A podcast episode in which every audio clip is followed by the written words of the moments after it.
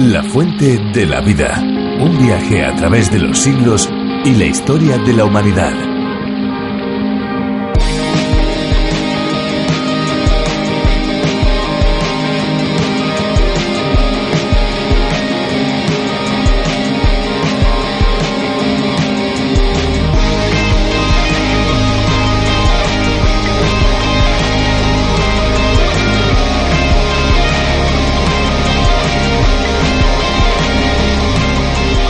A medida que la población aumenta y las sociedades prosperan, se dispara el consumo de agua, por lo que muchos predicen un futuro plagado de conflictos en torno a este oro líquido. Según diferentes investigadores, durante los últimos 60 años se han firmado unos 400 acuerdos internacionales sobre aguas, frente a 37 enfrentamientos violentos entre países por este recurso. Que se tenga noticia, desde luego.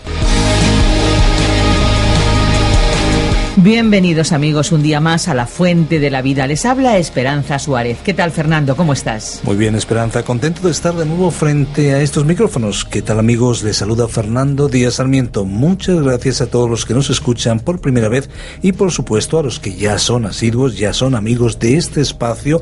Para ellos nuestra bienvenida también está asegurada. Pues la Fuente de la Vida es un espacio de 30 minutos seguramente diferente a lo que tal vez ustedes estén acostumbrados a escuchar de lunes a viernes nos subimos a este tren radiofónico en el que parada tras parada vamos a ir recorriendo el libro de los libros. Un viaje de larga duración porque vamos a estar con todos ustedes nada más y nada menos que cinco años. Cinco años en los que vamos a ir desgranando esas verdades recogidas en el libro más maravilloso y excelente que existe, la Biblia. Este espacio toma su idea de la versión original denominada A través de la Biblia, que fue desarrollada por el teólogo John Bernard Magui. Para España ha sido el profesor de Biblia y Teología, Virgilio Bagnoni, el que lo ha adaptado y traducido. Aquí el título es bien refrescante, La fuente de la vida. Tú lo has dicho, Esperanza, bien refrescante. En este viaje también hay lugar para la buena música, por eso cada día seleccionamos detenidamente una canción para que nuestros amigos que nos sigan puedan disfrutar. Pues sí, la canción que tenemos preparada para hoy estoy segura que te va a encantar no solo a ti, Fernando, sino también a nuestros amigos. Así que vamos a escucharla y después decimos qué nos parece. Allá vamos. Cuántas veces en la vida es difícil mantener el equilibrio. Vivir y caminar por fe es necesario en todo momento.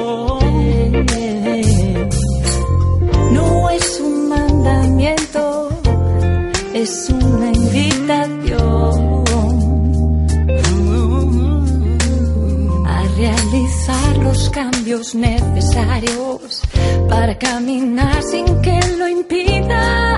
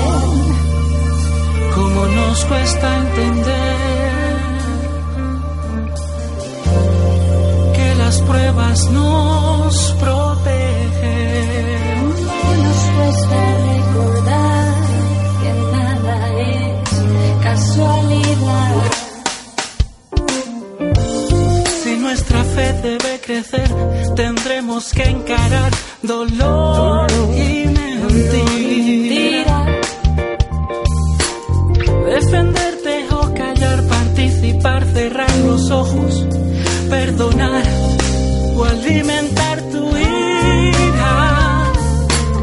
No voy a dejar que el momento sea quien dicte mi vida. Voy a perseverar en su promesa. descansando en mi esperanza.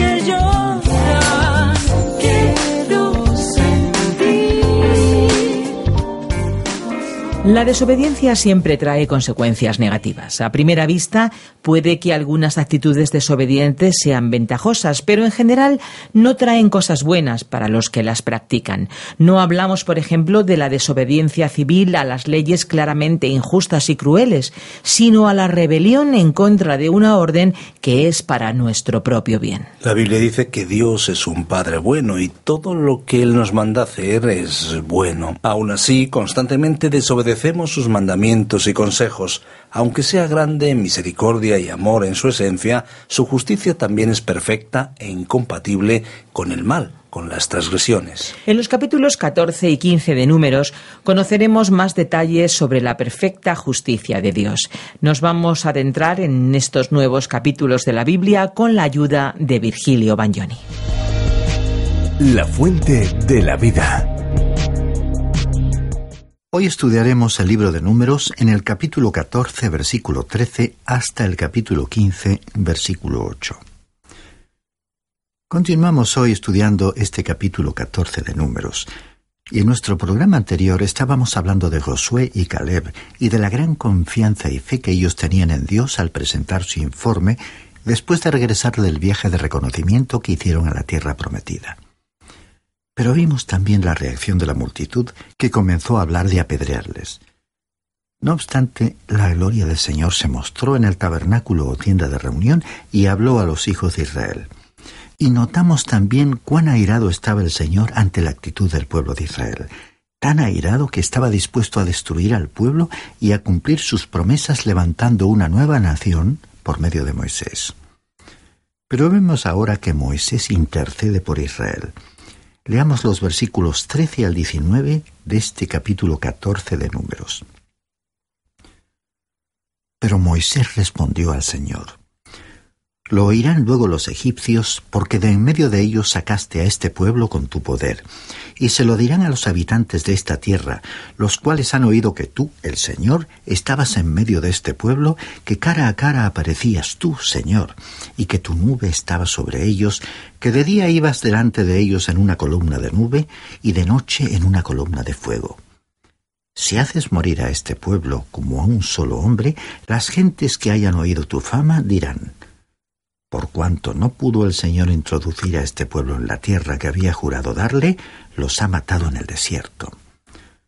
Ahora pues yo te ruego que sea magnificado el poder del Señor como lo prometiste al decir, el Señor es tardo para la ira y grande en misericordia, perdona la maldad y la rebelión, aunque de ningún modo tendrá por inocente al culpable, pues castiga el pecado de los padres sobre los hijos hasta la tercera y la cuarta generación.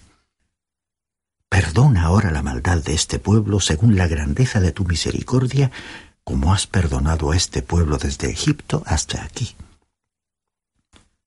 Moisés le recuerda a Dios que se propagaría el rumor de que Dios no era lo suficientemente poderoso como para introducir a su pueblo en la tierra que él les había prometido. Dirían que Dios no pudo terminar lo que había comenzado. Basándose entonces en la súplica de Moisés, Dios accede a continuar con ellos y a conducir a Israel a la tierra. Y luego el Señor pronuncia esta profecía que comenzaremos a leer en los versículos 20 y 21 de este capítulo 14 de Números. Entonces el Señor dijo, Yo le he perdonado conforme a tu dicho, pero tan ciertamente como vivo yo y mi gloria llena toda la tierra. Ahora, así como fue un hecho que Dios sacó a los israelitas de la tierra de Egipto y los puso en la tierra prometida, de la misma manera Dios completará el plan que tenía para usted cuando le salvó. Dios completará el plan que está llevando a cabo ahora para toda la tierra, porque se acerca la hora en que toda la tierra será llena de la gloria del Señor. Pero veamos ahora lo que ocurre porque el Señor sigue hablando en los versículos 22 al 24 de este capítulo 14, que leeremos ahora porque los israelitas reciben el juicio de Dios que ninguno de los que vieron mi gloria y las señales que he hecho en Egipto y en el desierto, los que me han tentado ya diez veces y no han oído mi voz, verá la tierra que juré dar a sus padres. No, ninguno de los que me han irritado la verá. Pero a mi siervo Caleb, por cuanto lo ha animado otro espíritu y decidió ir detrás de mí, yo le haré entrar en la tierra donde estuvo, y su descendencia la tendrá en posesión el Señor castiga a Israel. La generación que murmuraba recibe la noticia de que no entrará en la tierra prometida. Josué y Caleb son los únicos que Dios escogió de entre todo el pueblo y promete que sólo estos dos entrarán en la tierra. Como veremos más adelante, Dios cumplió su promesa. Continuemos leyendo los versículos 29 al 32.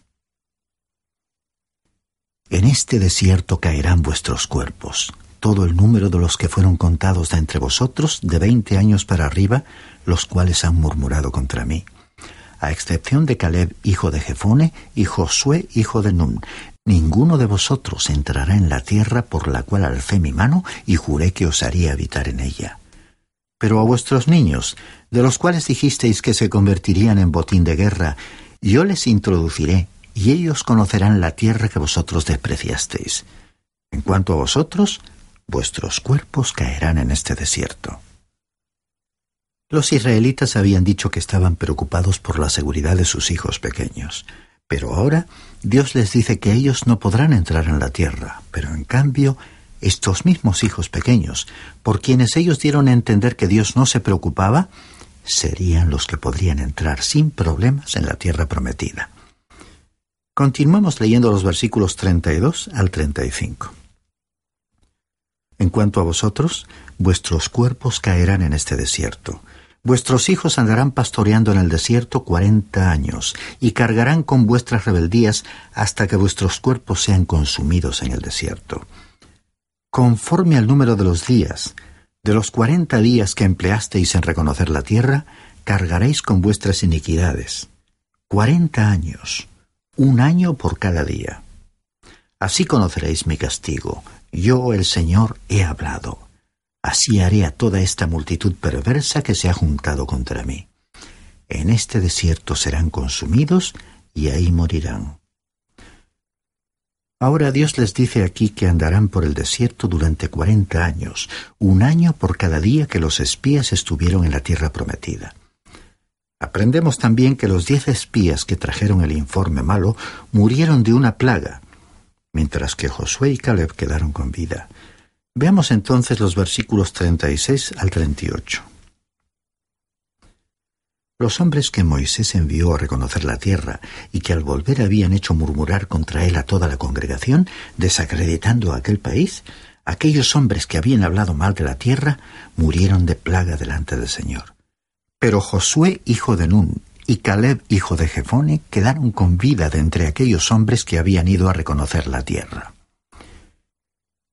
El párrafo final de este capítulo nos presenta a Israel derrotado por amalecitas y cananeos. Continuemos leyendo el versículo 39. Moisés dijo estas cosas a todos los hijos de Israel y el pueblo se enlutó mucho. Ahora los hijos de Israel lloraron otra vez. Al cambiar de dirección, no entrando en la tierra prometida y enfrentarse con el desierto, se dan cuenta que realmente le tienen más miedo al desierto que a entrar en la tierra prometida. Habían perdido su oportunidad. Ah, pero esperaban recobrarla. Continuamos leyendo los versículos 40 al 42. Se levantaron muy de mañana y subieron a la cumbre del monte diciendo, Aquí estamos para subir al lugar del cual ha hablado el Señor, porque hemos pecado. Moisés les respondió, ¿Por qué quebrantáis el mandamiento del Señor? Esto tampoco saldrá bien. No subáis, pues el Señor no está en medio de vosotros. No seáis heridos delante de vuestros enemigos. Ahora ellos habían desperdiciado su oportunidad. No quisieron entrar en la tierra cuando Dios quiso que entraran, pero ahora se atreven a entrar, y esta es su presunción. La fe, amigo oyente, no consiste en un gesto de vanidad y osadía. Ellos quieren seguir su propio camino en lugar del camino de Dios. No puede haber victoria alguna cuando no hay sumisión total a la voluntad de Dios. En los versículos finales del capítulo 14, los versículos 44 y 45 nos dicen, Ellos, sin embargo, se obstinaron en subir a la cima del monte. Pero ni el arca del pacto del Señor ni Moisés se apartaron de en medio del campamento. Entonces descendieron el amalecita y el cananeo que habitaban en aquel monte, les hirieron, les derrotaron y les persiguieron hasta Orma. Y esto pues fue lo que les aconteció a los hijos de Israel por dudar, por desconfiar de Dios y por murmurar contra Él. Y así, amigo oyente, concluye nuestro estudio del capítulo 14 de Números. Llegamos ahora a Números capítulo 15, versículos 1 al 8. En este capítulo, el fracaso del pueblo de Israel retrasa la bendición de Dios, pero no destruye su propósito. Vimos en el capítulo anterior que los hijos de Israel habían llegado a un lugar de decisión, a Cades Barnea. Como usted bien sabe, a todos nos resulta difícil tomar decisiones, y esto es especialmente cierto en cuanto al cristiano. Muchas veces estamos ante una encrucijada y no estamos seguros de cuál es la dirección que debemos seguir. Pero los israelitas vieron con claridad cuál era el camino que debían haber seguido. Se encontraron ante la elección de entrar en la tierra por la fe o de volver atrás al desierto en una actitud de incredulidad. Y se equivocaron en su decisión, porque decidieron retroceder en incredulidad. Sin embargo, cuando miraron al desierto cambiaron de opinión y decidieron que la tierra prometida, con sus ciudades amuralladas y sus gigantes, no era tan peligrosa como el desierto. Así que intentaron entrar en aquel país. Ahora, esta no fue una decisión basada en su fe, sino más bien en sus experiencias de dos años en el desierto. Y así presumieron de que podrían introducirse en la tierra y por lo tanto decidieron hacer un esfuerzo por entrar en la tierra prometida. Realmente la presunción es tan peligrosa como la incredulidad. Estimado oyente, necesitamos tener muchísimo cuidado en cuanto a este asunto de andar por la fe y andar por presunción, controlados por la vanidad, por el orgullo. Lo verdaderamente importante es buscar la voluntad de Dios para actuar y tomar las decisiones de nuestra vida. Es importante pasar el tiempo necesario delante del Señor para conocer su voluntad. Entramos ahora en la división del libro de números que comprende los capítulos 15 al 25, en la que en nuestra introducción al libro de números hemos visto a Israel sumido en la indecisión y preocupándose por pequeñeces en el desierto. En Cades Barnea Dios les envía de regreso al desierto. Aquí el andar de los viajeros se transforma en un vagar sin rumbo. El andar con firmeza se torna en murmurar. El dar su testimonio como pueblo de Dios se transforma en lamentos. El andar como un ejército preparado para la lucha se convierte en una marcha tambaleante. El cantar se convierte en suspirar. El trabajar se torna en desear y anhelar.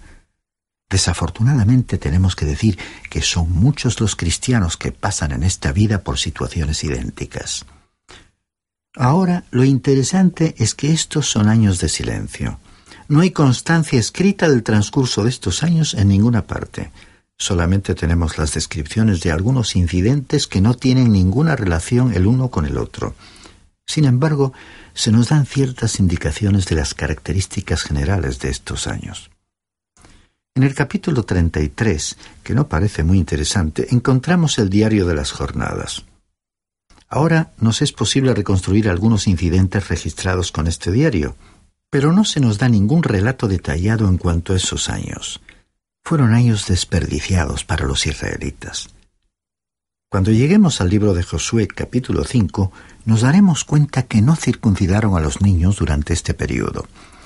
Esto muestra que no estaban cumpliendo la voluntad de Dios en cuanto al pacto que Dios había hecho con Abraham. También sabemos que no ofrecieron sacrificios a Dios. El profeta Amós, en el capítulo 5, versículo 25 de su profecía, presenta esta pregunta de Dios. ¿Me ofrecisteis sacrificios y ofrendas en el desierto en cuarenta años, casa de Israel? Estos sacrificios, como ya hemos dicho, señalaban a Cristo, pero ellos no ofrecieron ningún sacrificio durante esos cuarenta años. Y no solo eso, sino que también sabemos que adoraron a ídolos durante este periodo. Una vez más, el profeta Amós en el versículo siguiente, versículo 26 del mismo capítulo 5, dice, Antes bien llevabais el tabernáculo de vuestros Moloch y Kiun, ídolos vuestros, la estrella de vuestros dioses que os hicisteis.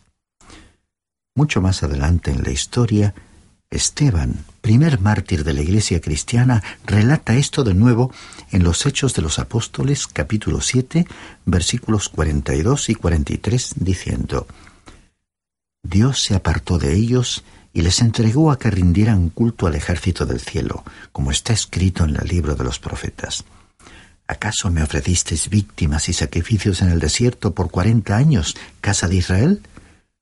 Antes bien llevasteis el tabernáculo de Moloch y la estrella de vuestro dios Refán, figuras que os hicisteis para adorarlas. Os transportaré, pues, más allá de Babilonia.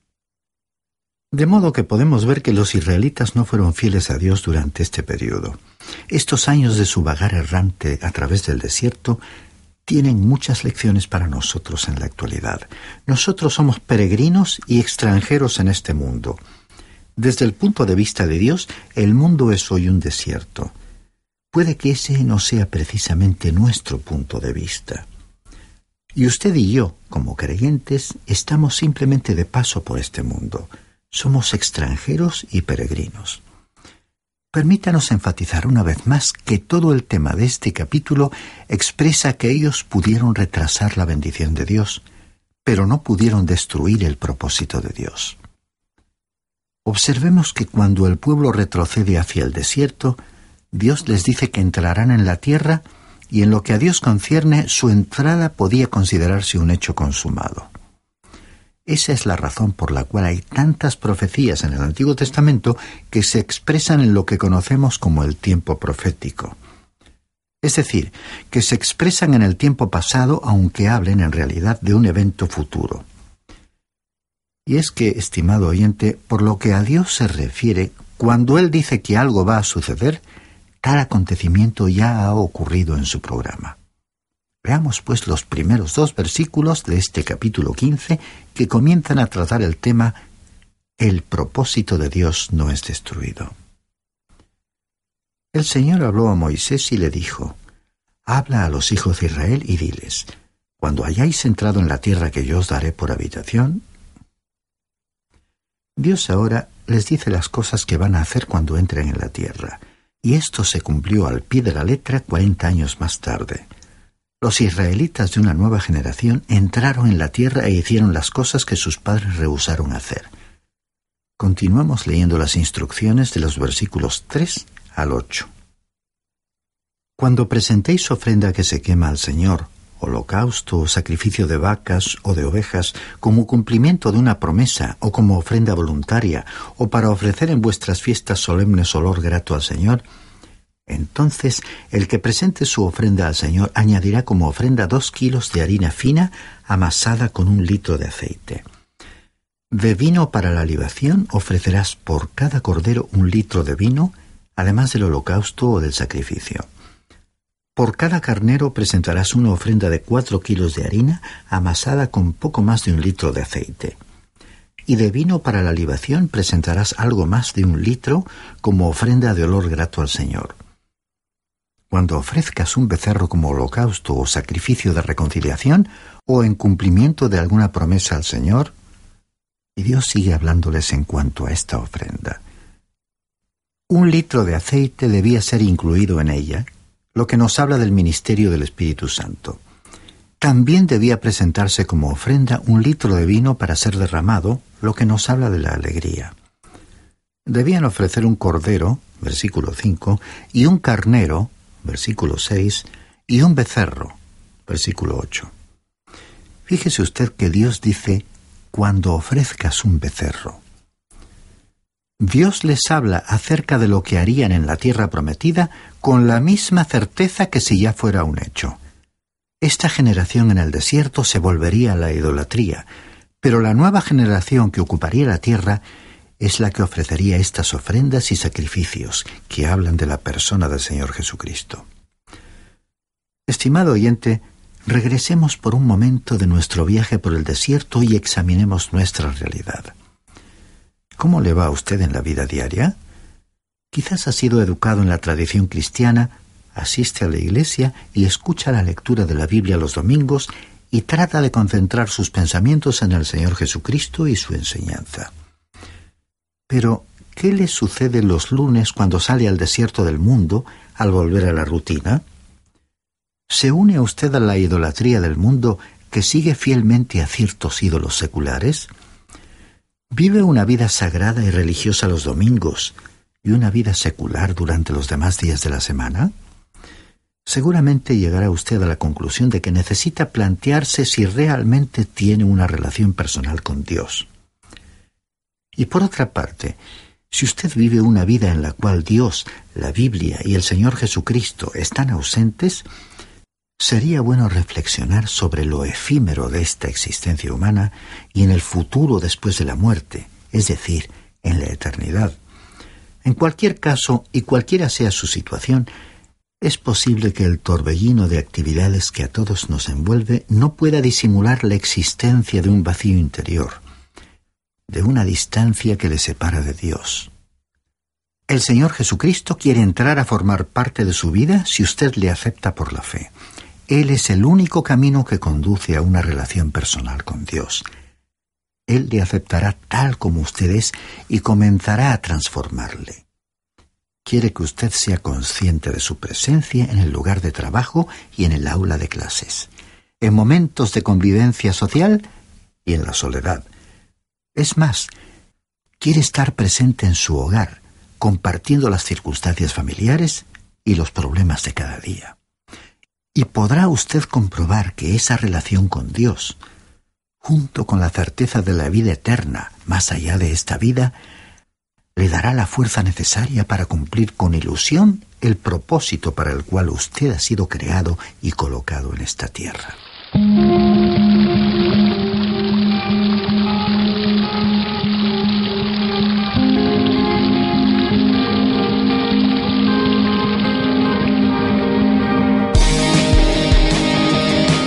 Qué importante resulta detenernos en historias como la de hoy y aprender enseñanzas que nos son de total utilidad para el momento actual. Así es, Fernando. Esto es parte de lo que hace la Biblia, uno de los libros más actuales que existe. Lo que pasó ayer me permite aprender para el momento presente. Bueno amigos, llega el momento de despedirnos, pero antes de cerrar estos micrófonos queremos recordarles que tenemos a disposición de todos aquellos que lo deseen y lo soliciten los bosquejos y las notas para que puedan seguir cada una de las lecciones que programa tras programa emitimos para ustedes. Lo pueden solicitar llamando al teléfono 91 422 0524 o bien escribirnos al apartado 24081 24081 código postal 28080 de Madrid, España. Si lo prefieren, pueden también enviarnos un correo electrónico a la siguiente dirección info radiocadenadevida.com info arroba radiocadenadevida.com Hay que decir que si lo solicitan el envío es completamente gratis y esto es posible pues porque hay muchos oyentes que colaboran de una manera sistemática y desinteresada para la producción y transmisión de este espacio. Sin duda, esta generosidad es digna de elogio. Recuerde que puede escucharnos también en www.radioencuentro.net. Allí disfrutarán de una variadísima programación las 24 horas al día y si lo que quiere es oír alguno de los programas anteriores, directamente es cuestión de ir a www.lafuentedelavida.com. Y ahora sí, toca el momento de decir adiós. Muchas gracias amigos por acompañarnos en esta aventura y no olvide que hay una fuente de agua viva que nunca se agota. Beba de ella.